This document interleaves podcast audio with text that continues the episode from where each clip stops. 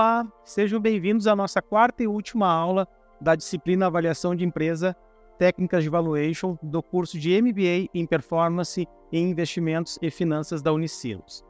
Na primeira parte da aula de hoje, serão apresentados dois importantes indicadores de desempenho relacionados ao valor de mercado de uma empresa: o Economic Value Added, conhecido como EVA, e o Market Value Added, conhecido como MVA. Os indicadores de desempenho possuem um significativo papel dentro de uma empresa. São eles que permitem que sejam mensuradas e analisadas importantes variáveis, como, por exemplo, o percentual de lucro e a taxa de endividamento. Grandes empresas possuem equipes responsáveis única e exclusivamente na elaboração de análise desses indicadores.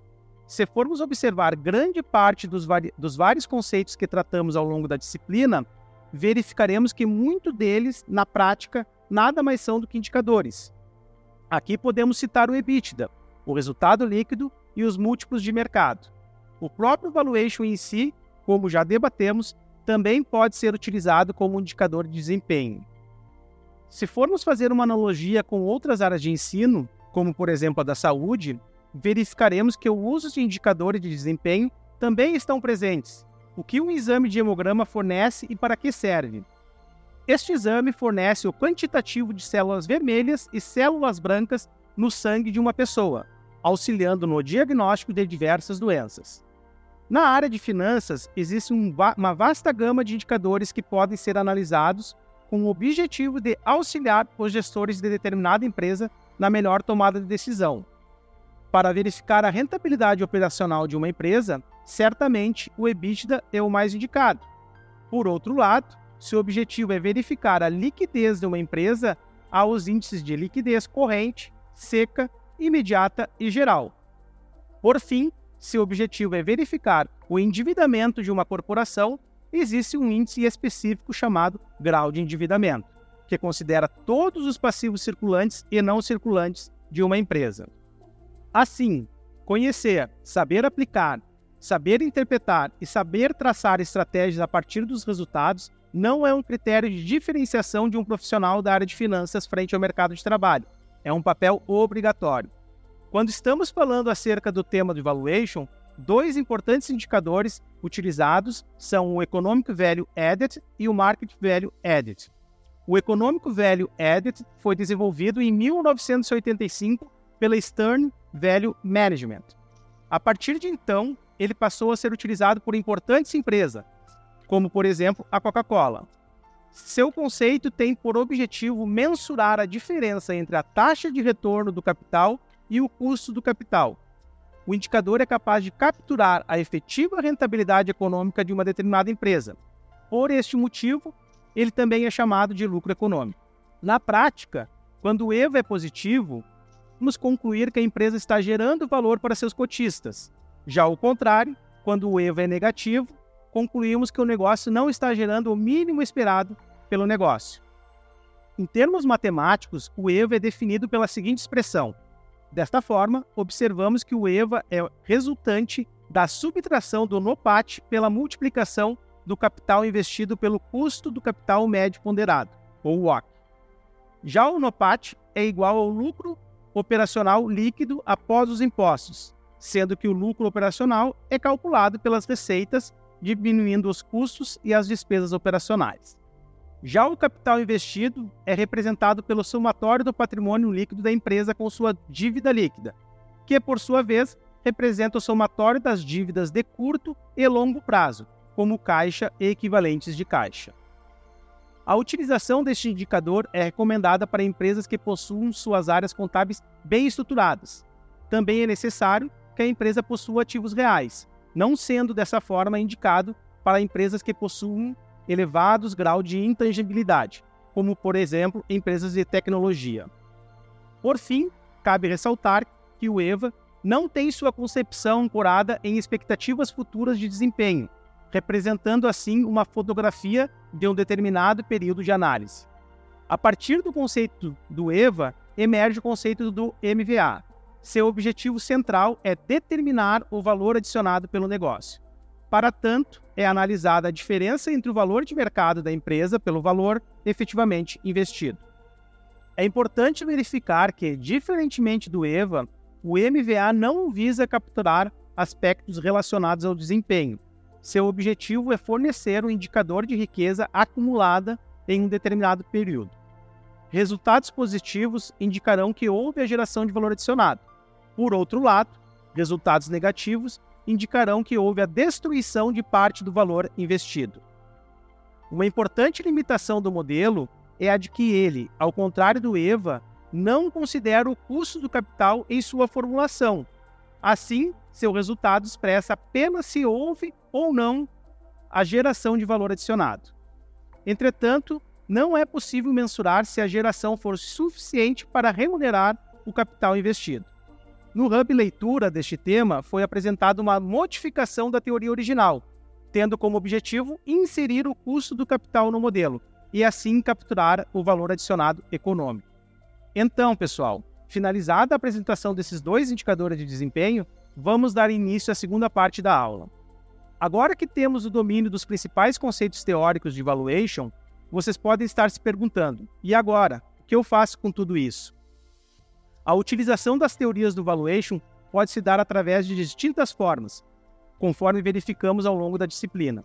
Entre estas, provavelmente a mais usual e ao mesmo tempo a que demanda maior interesse em termos de conhecimento é a compra e venda propriamente dita de empresas. Um processo de compra e venda de empresa não é um processo rápido. Dependendo dos casos, pode se estender por anos. O processo de negociação de venda de uma empresa pode ser dividido em seis etapas, que vão desde a tomada de decisão de venda por parte dos cotistas, passando pela valoração do negócio, até a negociação, realização de auditoria e a efetiva venda da empresa a determinado player interessado na aquisição. Vamos falar um pouquinho sobre cada uma dessas etapas.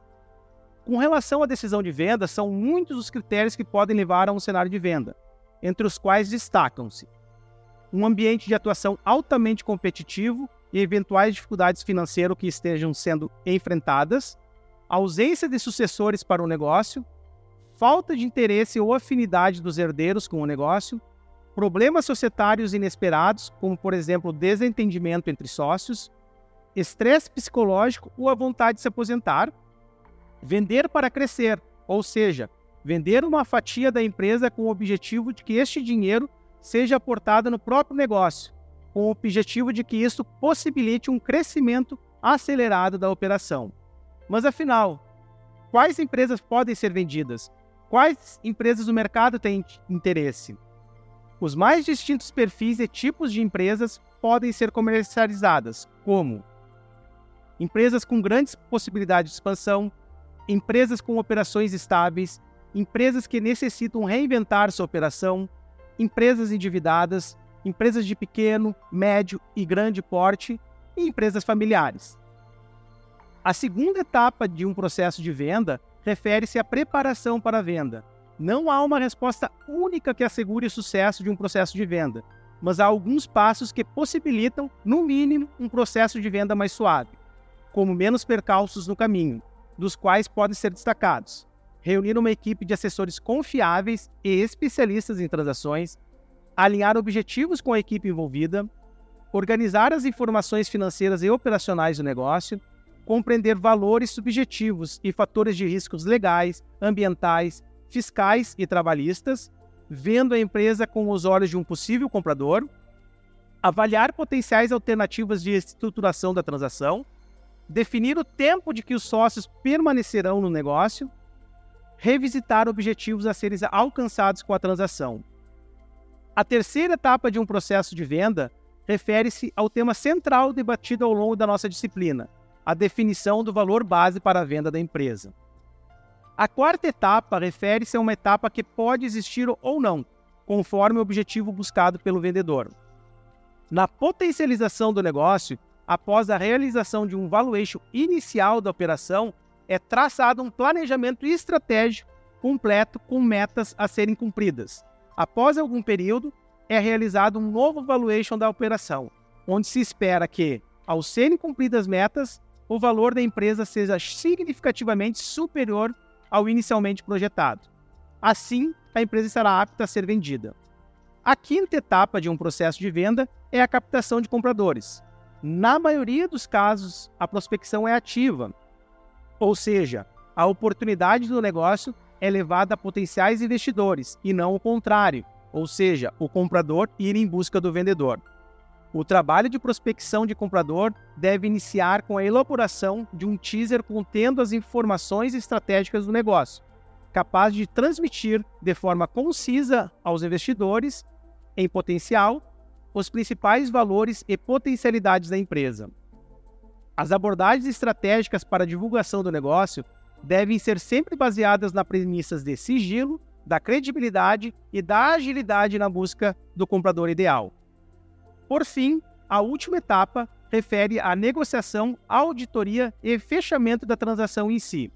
Quando atingida esta etapa, um dos principais papéis do advisor financeiro é basear-se única e exclusivamente em critérios técnicos, tirando totalmente critérios emocionais que muitas vezes são trazidos para dentro da negociação. Um trabalho de auditoria é bastante exaustivo. Geralmente, esses processos levam cerca de 90 dias para transações pequenas, Entretanto, em transações maiores, poderão se estender por prazos superiores a um ano. Por fim, finalizada a auditoria e confirmadas as diretrizes negociadas, chegou a hora de redigir o contrato de compra e venda para as respectivas assinaturas. E no caso contrário, não tendo sido atingido o sucesso na venda das empresas, quais podem ter sido as principais causas? Um estudo realizado pela PwC aponta que entre todas as principais causas para o insucesso em uma transação de venda, a avaliação não justificada para o valor da empresa está à frente, com 39%. Tenho certeza de que esses avaliadores não teriam sido vocês, em virtude do amplo conhecimento adquirido ao longo dessa disciplina. Com isso, finalizamos nossa última aula. Faça a leitura do último tema do e-book da disciplina e também não esqueça de ouvir os dois últimos podcasts da disciplina, Vendendo uma Empresa e Comprando uma Empresa. Muito obrigado!